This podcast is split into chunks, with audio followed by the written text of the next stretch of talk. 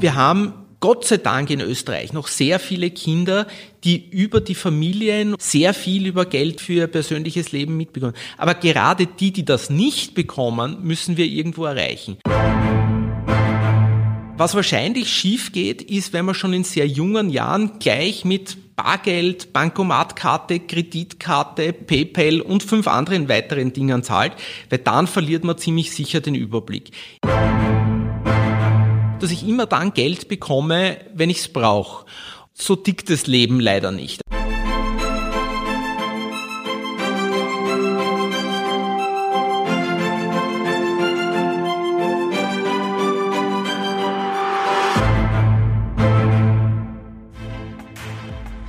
Über Geld spricht man nicht, heißt es. Wir lernen in der Schule Deutsch, Mathematik und Englisch, weil es wichtig ist fürs Leben. Wo lernen wir den Umgang mit Geld? Wie gut wissen wir über unsere Finanzen Bescheid? Brauchen wir vielleicht alle mehr Finanzbildung?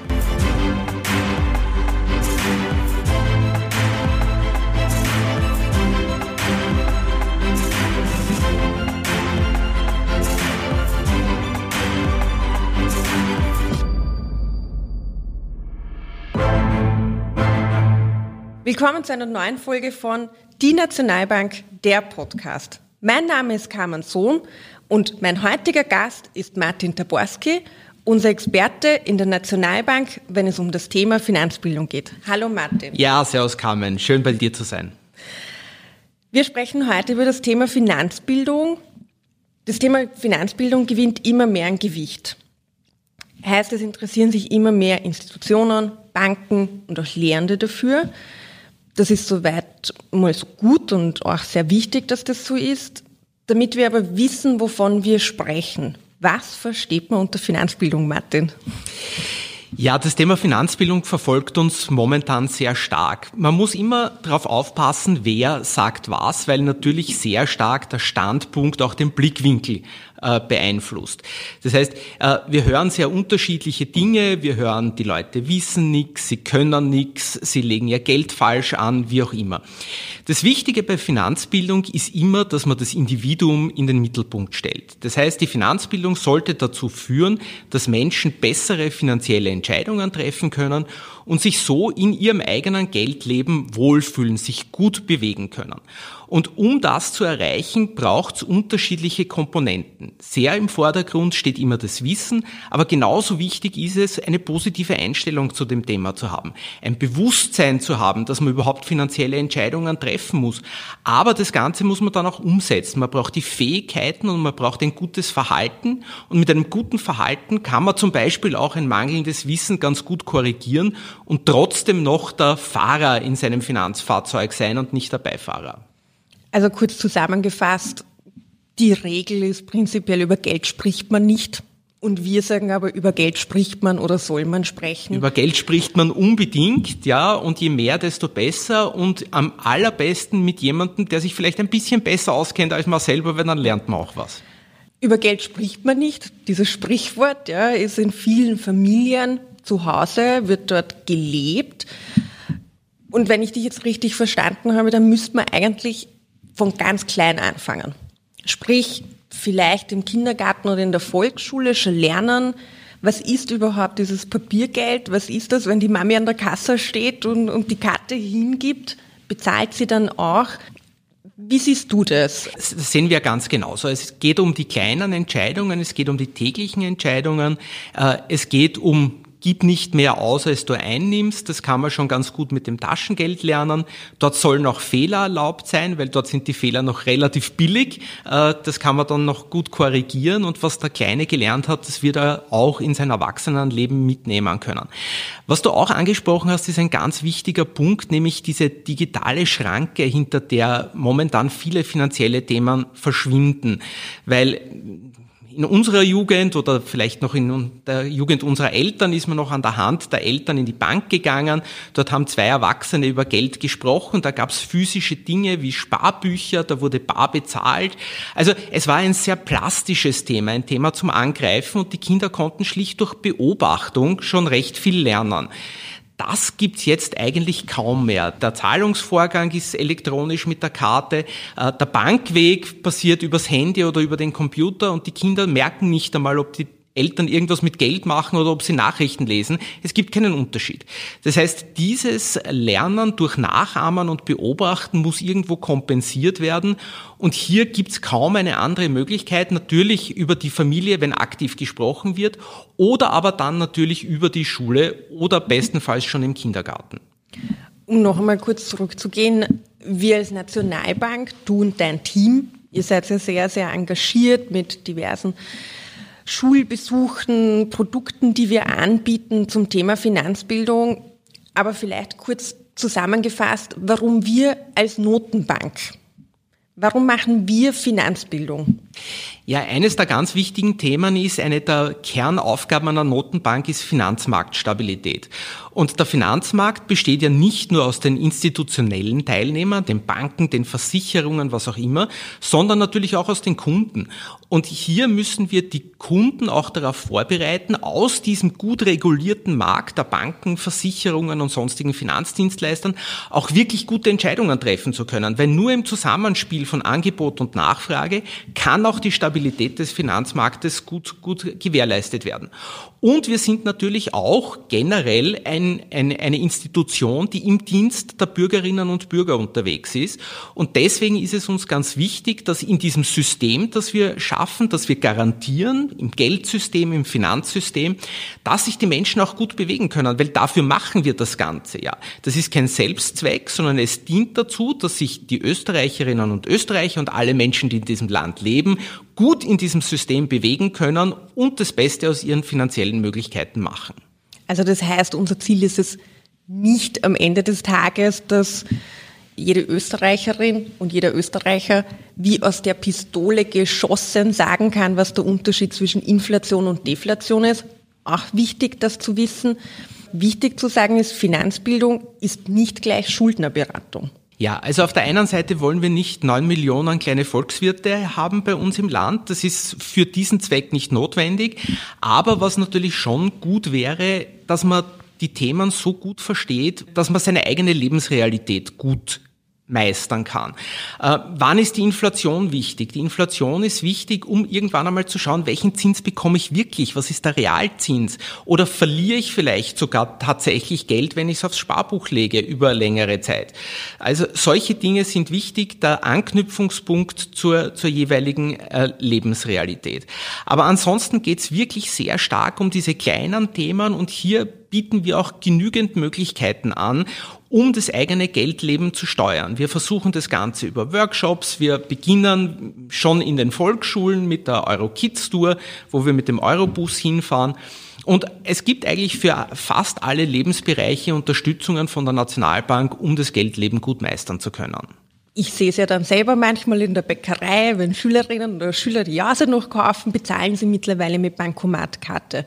Würdest du sagen, dass das Ganze neue große Herausforderung, die auf Finanzbildung, Finanzwissen zukommt, hier noch einmal verstärkt vorzugehen, weil durch das digitale Bezahlen kann man schnell einmal den Überblick über seine Finanzen verlieren.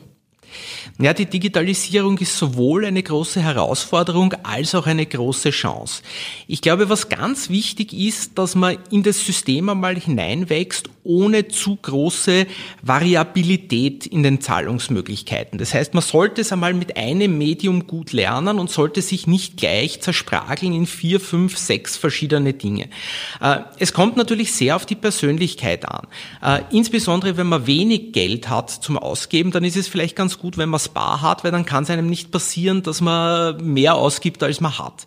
Äh, auf der anderen Seite, wenn man Dinge konsequent elektronisch zahlt, äh, dann hat man eine Aufzeichnung, zumindest auf seinem Kontoauszug und kann nachher nachvollziehen, wofür man sein Geld eigentlich ausgegeben hat. Also auch das hat einen gewissen Vorteil und es kommt dann sehr stark auf die Persönlichkeit des jeweiligen an, in welche Schiene man geht. Was wahrscheinlich schief geht, ist, wenn man schon in sehr jungen Jahren gleich mit Bargeld, Bankomatkarte, Kreditkarte, PayPal und fünf anderen weiteren Dingen zahlt, weil dann verliert man ziemlich sicher den Überblick.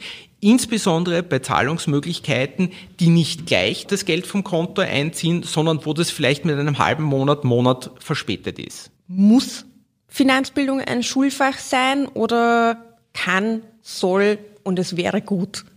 Da bewegen wir uns in einen Glaubenskrieg hinein. Äh, es ist so, dass Finanzbildung bereits jetzt in den Lehrplänen gar nicht so schlecht abgedeckt ist. Das heißt, die Lehrpläne geben das im Prinzip her. Es ist momentan eine, eine neue Bewegung da, neue Lehrpläne zu schaffen, wo wir auch in einem Expertengremium vertreten sind, wo wir noch einmal darauf gedrängt haben, in den regulären Unterricht das Thema Finanzbildung hineinzubringen. Was wir dann allerdings sehen, ist eine starke Erosion des Themas. Das heißt, im Lehrplan ist es noch möglich, in den Schulbüchern ist es dann schon sehr vereinzelt nur mehr drinnen. Und wenn wir dann in den Schulunterricht hineingehen und die Kinder fragen, wie viel sie dort gehört haben, dann bleibt plötzlich relativ wenig übrig. Und um an dem Thema zu arbeiten, haben wir mehrere Stellschrauben. Einerseits unsere Touren, die wir durch die Schulen machen, wo wir natürlich eine begrenzte Schüleranzahl nur erreichen können. Ähm, auf der anderen Seite sind wir sehr stark in der Ausbildung und in der Weiterbildung der Lehrenden drinnen. Das heißt, wir haben Kooperationen mit allen wesentlichen Universitäten. An der Wirtschaftsuniversität gibt es jetzt ein eigenes Wahlfach zum Thema Finanzbildung im Rahmen des Wirtschaftspädagogikstudiums. Und wir haben jetzt auch mit sechs anderen Partnern eine Stiftung für Wirtschaftsbildung gegründet, die das Thema noch stärker im Schulunterricht äh, verankern soll. Es sollen hierbei Leuchtturmprojekte in Schulen gefördert werden. Soll das Ganze auch sehr gut evaluiert werden. Das heißt, es ist uns immer sehr wichtig, nicht nur Maßnahmen zu setzen, sondern auch zu schauen, erreichen wir gewisse Ziele mit diesen Maßnahmen. Und damit sollten wir das sicherstellen, dass dieser Schritt in die Schulen doch deutlich äh, vergrößert wird und dass wir hier besser unterwegs sind in der Zukunft. Es gibt Umfragen, es gibt Studien, Erhebungen und die letzte große ist aus dem Frühjahr äh, 2019. Die führten wir mit einer internationalen OECD-Erhebung zum zweiten Mal durch. Das ist auch eine repräsentative Umfrage eben zum Thema Finanzbildung. Und das Ergebnis für uns in Österreich war gar nicht so schlecht. Man hat aber gesehen, die Menschen in Österreich oder die Zielgruppe ist sehr risikoscheu. Würdest du sagen, das führt daher, dass Menschen oft nicht wissen, an dieser bunten Palette an Bankprodukten zum Investieren, zum Anlegen, Fonds und so weiter, was es überhaupt ist, soll das auch zur Finanzbildung gehören? Vielleicht ganz kurz zurück zu der Umfrage. Ja, wir haben dort tatsächlich äh, sehr gut eigentlich abgeschnitten im internationalen Vergleich. Wobei ich immer davor warnen will, diese internationalen Vergleiche jetzt als absolut toll zu sehen, weil was wir, äh, wenn wir einen Schritt zurücktreten, sehen, ist, dass das die Finanzkompetenz in allen Ländern nicht besonders toll ist und unter diesen allen nicht besonders tollen Ländern sind wir ganz gut. Okay, also damit kann man, kann man jetzt irgendwie leben, damit kann man was machen, äh, aber es, es ist jetzt nichts, dass wir uns auf die Schulter klopfen und sagen, alles ist bestens. Ganz wichtig ist das, äh, was du gesagt hast, man muss den Leuten immer den nächstmöglichen Schritt zeigen. Es macht überhaupt keinen Sinn, wenn ich jemanden, der äh, jedes Monat struggelt, sein, sein, sein Budget einzuhalten, plötzlich groß in, in Kapitalmarkt Produkte hinein motivieren will, dem muss ich zuerst einmal sagen, bitte leg ein paar Euro jedes Monat zurecht, weil es könnte nächstes Monat die Waschmaschine kaputt gehen.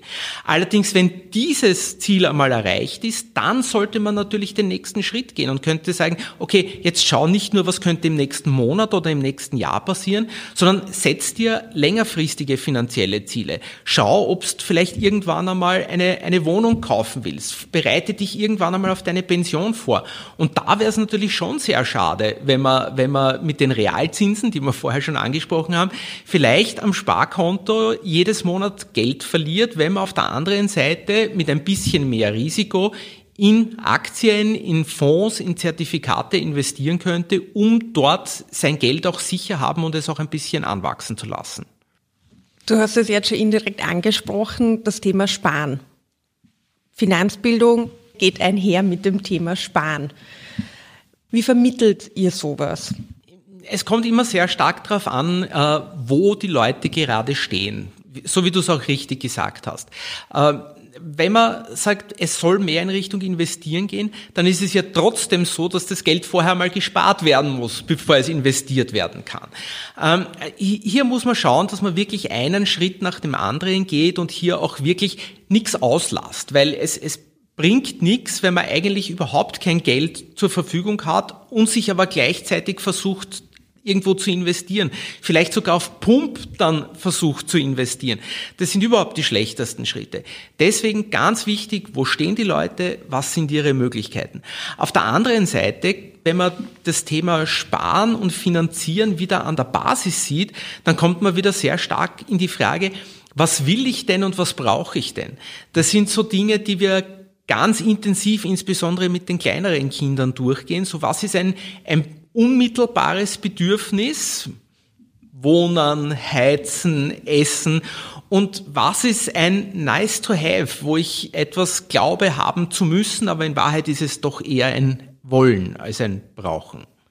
Zum Thema Schulen. Was ist da dein Feedback von, von den Schülerinnen und Schülern? Wie, wie gehen die mit Geld um? Wie weit sind die davon entfernt? Du hast es gerade angesprochen. Thema, die Heizung muss bezahlt werden, es gibt Betriebskosten, es gibt eine Miete. Was wir sehen in den Schulen ist leider, dass das Taschengeldregime in Österreich nicht besonders toll ist.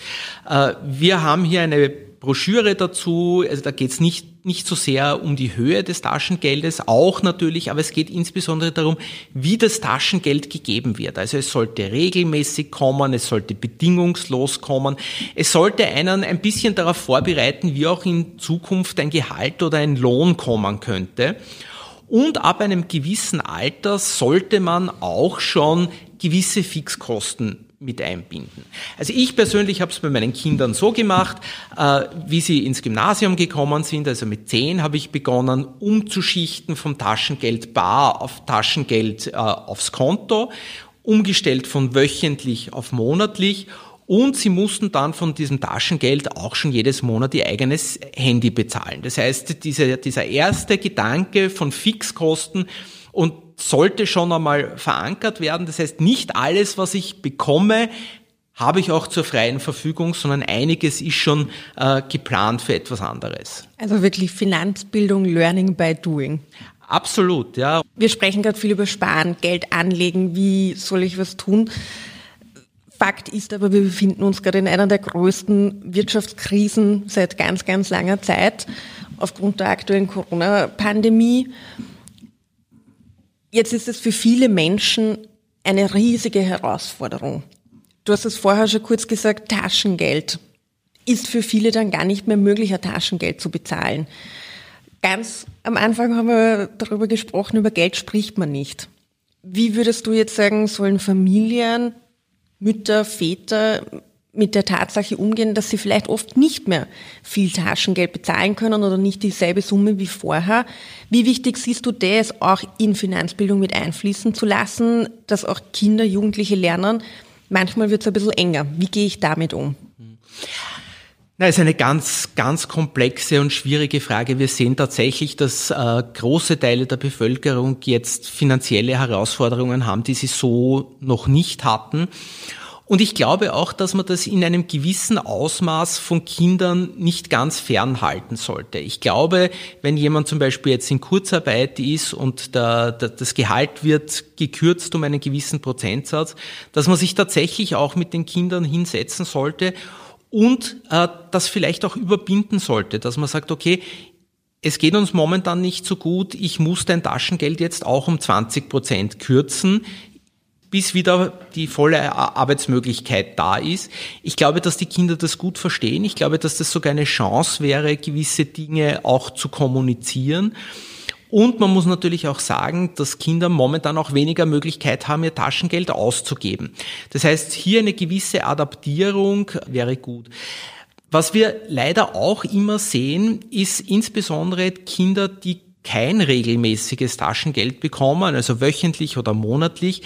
Das heißt nicht, dass die kein Geld bekommen, sondern es ist sogar noch viel schlimmer. Die bekommen ab und zu sehr viel Geld und dann wieder sehr lang kein Geld. Das ist etwas, wo wir sehr davor warnen, weil das ein völlig falsches Mindset äh, zu den Kindern bringt, nämlich, dass ich immer dann Geld bekomme, wenn ich es brauche.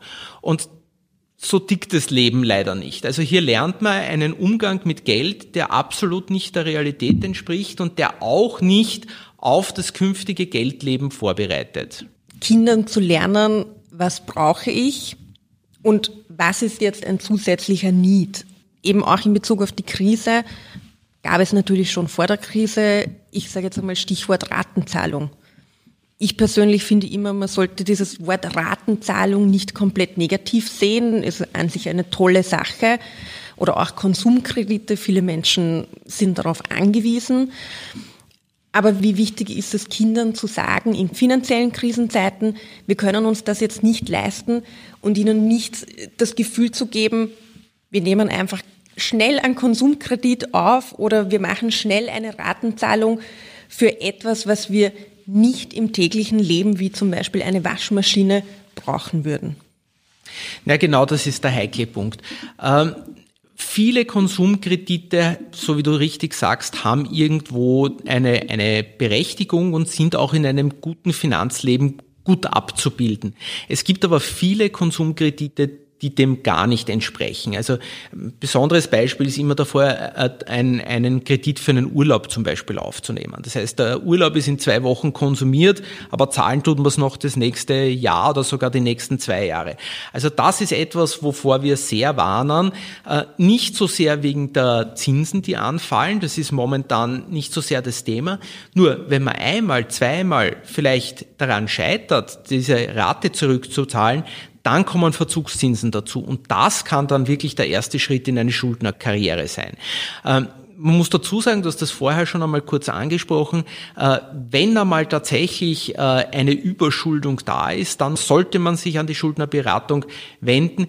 Was wir in der Finanzbildung machen, ist allerdings rein präventiv. Also wenn tatsächlich im konkreten Einzelfall schon was passiert ist, gibt es eigene Institutionen, die dafür maßgeschneiderte Lösungen haben. Was wäre dein persönliches Ziel beim Thema Finanzbildung in Österreich?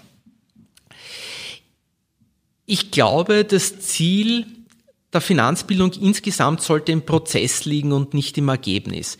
Ich glaube, dass wir hier auf Umfeldbedingungen, auf Rahmenbedingungen sehr, sehr stark reagieren müssen. Das ganze Thema Digitalisierung haben wir angesprochen. Das war vor 20 Jahren noch kein Thema ist aber für diese Generation, die wir jetzt gerade betreuen, die wir jetzt in der Schule sehen, gar nicht mehr wegzudenken. Also hier ist ein völliger Paradigmenwechsel passiert und die Finanzbildung muss schauen, dass wir insbesondere die, die, die Schwächsten in der Gesellschaft nicht draußen lassen.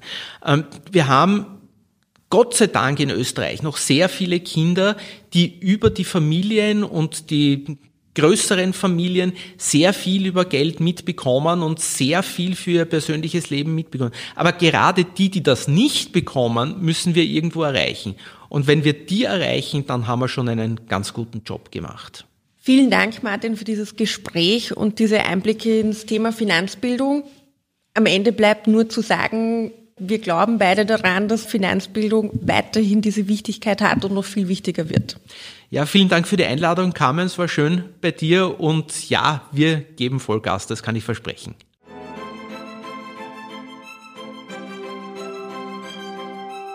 Das war die Nationalbank, der Podcast zum Thema Finanzbildung. Wir freuen uns, wenn Sie unseren Podcast abonnieren. Sie finden ihn auf allen relevanten Plattformen und folgen Sie uns auch auf Twitter und Instagram. Bis bald.